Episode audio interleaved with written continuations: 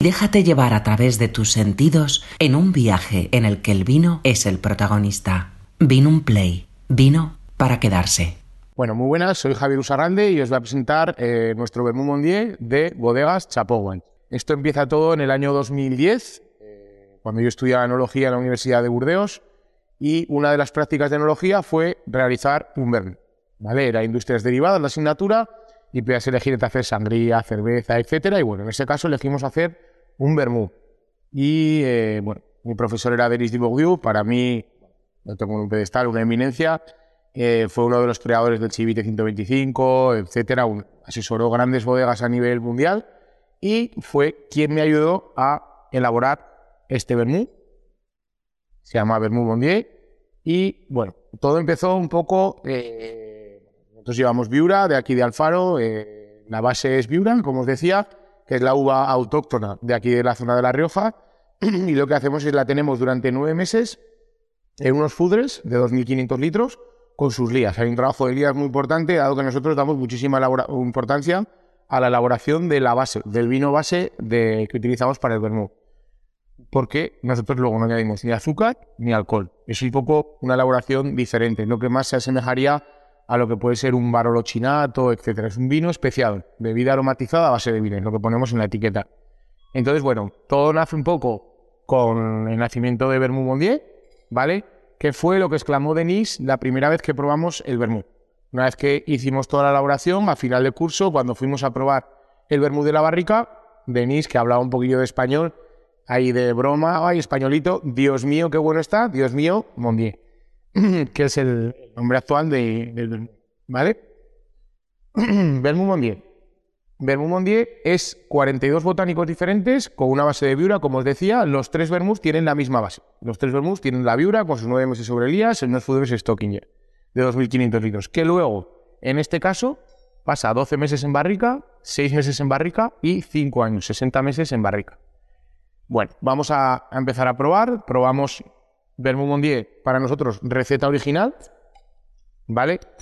Que, bueno, mucha gente nos pregunta muchas veces cuál es el, el perfect self o cómo se prepara un vermú. Frío y a la copa. Ni hielo, ni naranja, ni aceituna, ni nada. La verdad que premiamos tanto la elaboración de la base del vino que no nos gusta eh, que se vea alterado de, ninguna manera, ni con angosturas, ni con naranja, ni con aceituna, ni incluso con el hielo. Porque para nosotros es un vino es un vino especiado. Entonces, bueno, nos gusta, eso sí, eh, se puede tomar a temperatura de un vino blanco y directamente a la copa. ¿Vale? Bueno, el vermut. El vermut, eh, por si no lo sabéis, la palabra vermut viene del alemán, que es wermut, que es ajenjo. El 40% de la receta del vermut es ajenjo, que es lo que le da amargor, ¿vale?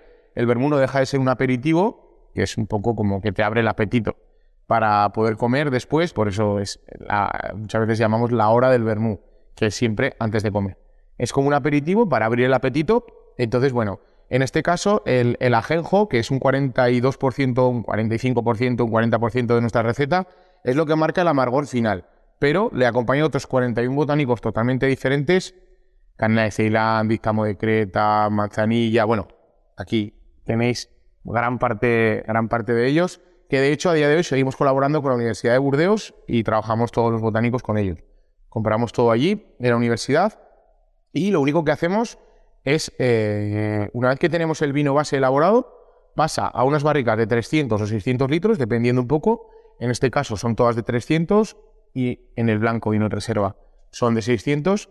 Pasa a barricas de 300 litros y metemos los botánicos en unas bolsas como las bolsas blancas en las que vienen los jamones. Ahí metemos todos los botánicos en nuestros porcentajes y buscamos un poco ese contacto del vino con todos los botánicos, pero sin realizar una infusión previa, porque lo normal es hacer el vino y hacer con alcohol y los botánicos una infusión y luego mezclarlo. Nosotros metemos directamente lo que son los botánicos en la barrica con el vermut. En este caso, aparte de los nueve meses que está con sus lías, 12 meses más en barrica. ¿Qué hace esto?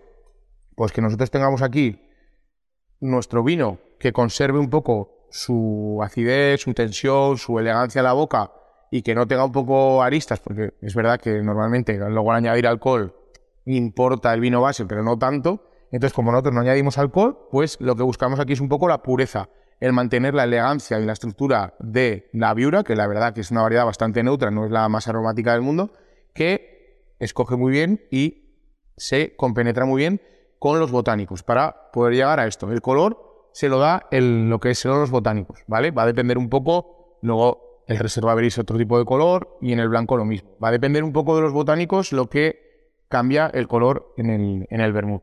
En este caso, a la hora de catar, por ejemplo, la verdad que tiene una nariz bastante floral, más que frutal, por, decirlo de alguna manera, pero luego la boca tiene ese pelín de estructura, tiene la madera, tiene fruta, tiene flores, tiene acidez, tiene amargor. Está muy presente lo que es el vino base, que, como os decía, le damos bastante importancia a lo que es la elaboración del vino base para que sea vinoso, para que no sea un alcohol con hierbas, que no es nuestra idea, no es nuestro concepto de producto.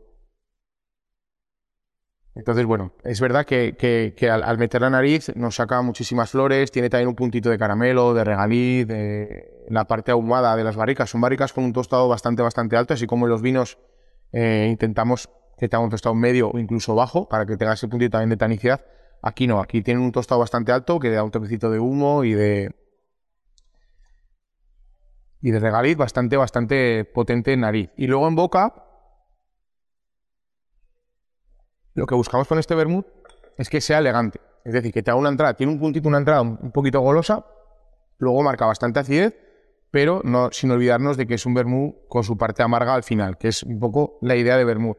Entonces, por eso siempre decimos, bueno, agradecidos a, Denise desde el primer día por, la ayuda y la colaboración de la universidad, pero que es un vermut quizás, pues para el purista del vermut, mantiene su parte de amargor, su parte de estructura y encuentra grandes de los botánicos que han sido utilizados a nivel mundial, a nivel España, a nivel de elaboraciones, por ejemplo, como os decía, de un barolo chinato. Y luego es verdad que no es tan amargo o tan ácido su entrada y lo hace bastante amable para la, gente que se está iniciando ahora mismo en el, mundo del, del vermú. ¿Vale? Vamos a continuar con el vermú blanco. El vermú blanco es una historia bastante divertida. Bueno, como os decía, vermú Mondí original nueve meses la viura sobre Elías y doce meses más en barrica. Aquí, nueve meses la viura sobre Elías y tan solo siete meses en barrica. No éramos capaces de elaborar un vermú blanco. Con nuestra receta de Burdeos intentábamos elaborar un vermú blanco y no éramos capaces, no éramos, no nos salía. Siempre tendía el color a, irse al vermú original. Entonces, bueno, decidimos marchar a Italia durante 20 días con unos chicos que elaboran un vermú que se llama el Profesore, que para nosotros es uno de los grandes a nivel mundial, tanto en vermú rojo como en vermú blanco. Y ellos un poco nos ayudaron a, seleccionar los botánicos, a seleccionar las especias, a seleccionar incluso el método de, elaboración, que cambiaba bastante, distaba bastante de cómo lo hacíamos eh, con vermú mondí original. Porque la verdad que es una forma muy, muy, muy artesana en la que nosotros elaboramos el vermú. Entonces, bueno, en esta madera eh, lo que hicimos fue mm, simplificar solo a 16 botánicos, eliminar los que más potencia y más color nos daban, buscando un poco preservar el vino base, como siempre, pero que tuviese también algo de identidad, que tuviese que ver también con la idea de nuestro vermú Mondi original y seguir un poco la gama de producto. Entonces, bueno, buscamos ahí y ellos nos ayudaron muchísimo y a día de hoy, vermú Mondi blanco, del que solo elaboramos 6.000 botellitas, somos muy poquito, y que estamos también muy orgullosos porque colaboramos con la Asociación Española contra el Cáncer, ¿vale? Con este vermut donamos dos euros y medio de cada botella que se vende a nivel nacional e internacional a la Asociación Española contra el Cáncer en España. Hacemos muy poquito, pero la idea es seguir creciendo y seguir elaborándolo. Y como os decía, a nivel cata, si vosotros metéis la nariz vais a notar muchísima diferencia con el interior. Aquí tenemos también muchas flores, pero también hay algo de frutas y una parte metálica, una parte que no encontramos en el vermut Mondi original. Y luego, si pasamos a la boca,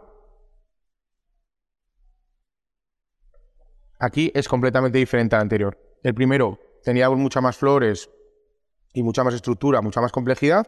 Ahí quizás sea menos complejidad en lo que es nariz, pero luego en la boca tiene una parte, una entrada bastante, bastante golosa y luego marca muchísima acidez y amargor. La verdad que estamos muy contentos con este producto, hacemos muy poquito, pero es un vermú que está gustando muchísimo. Y bueno, ahora doy paso a mi hermano Álvaro para que catéis el vermú reserva, que fue cosa suya, esto de este vermú. Hola, soy Álvaro, de Chapo Wines y bueno, vamos a proceder a la cata de Vermouth Mondier Reserve.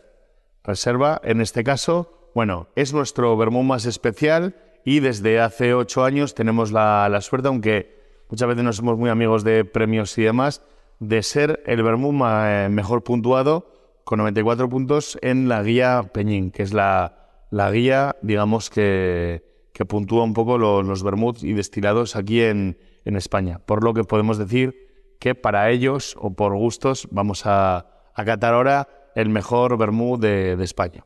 Digo que lo llamamos reserva porque a diferencia de vermut Mondier receta original, vermut Mondier blanco solidario y vermut Mondier reserva, digamos en este caso, con 12 meses eh, bueno, con seis meses en barrica ya se puede denominar que un vermú es reserva.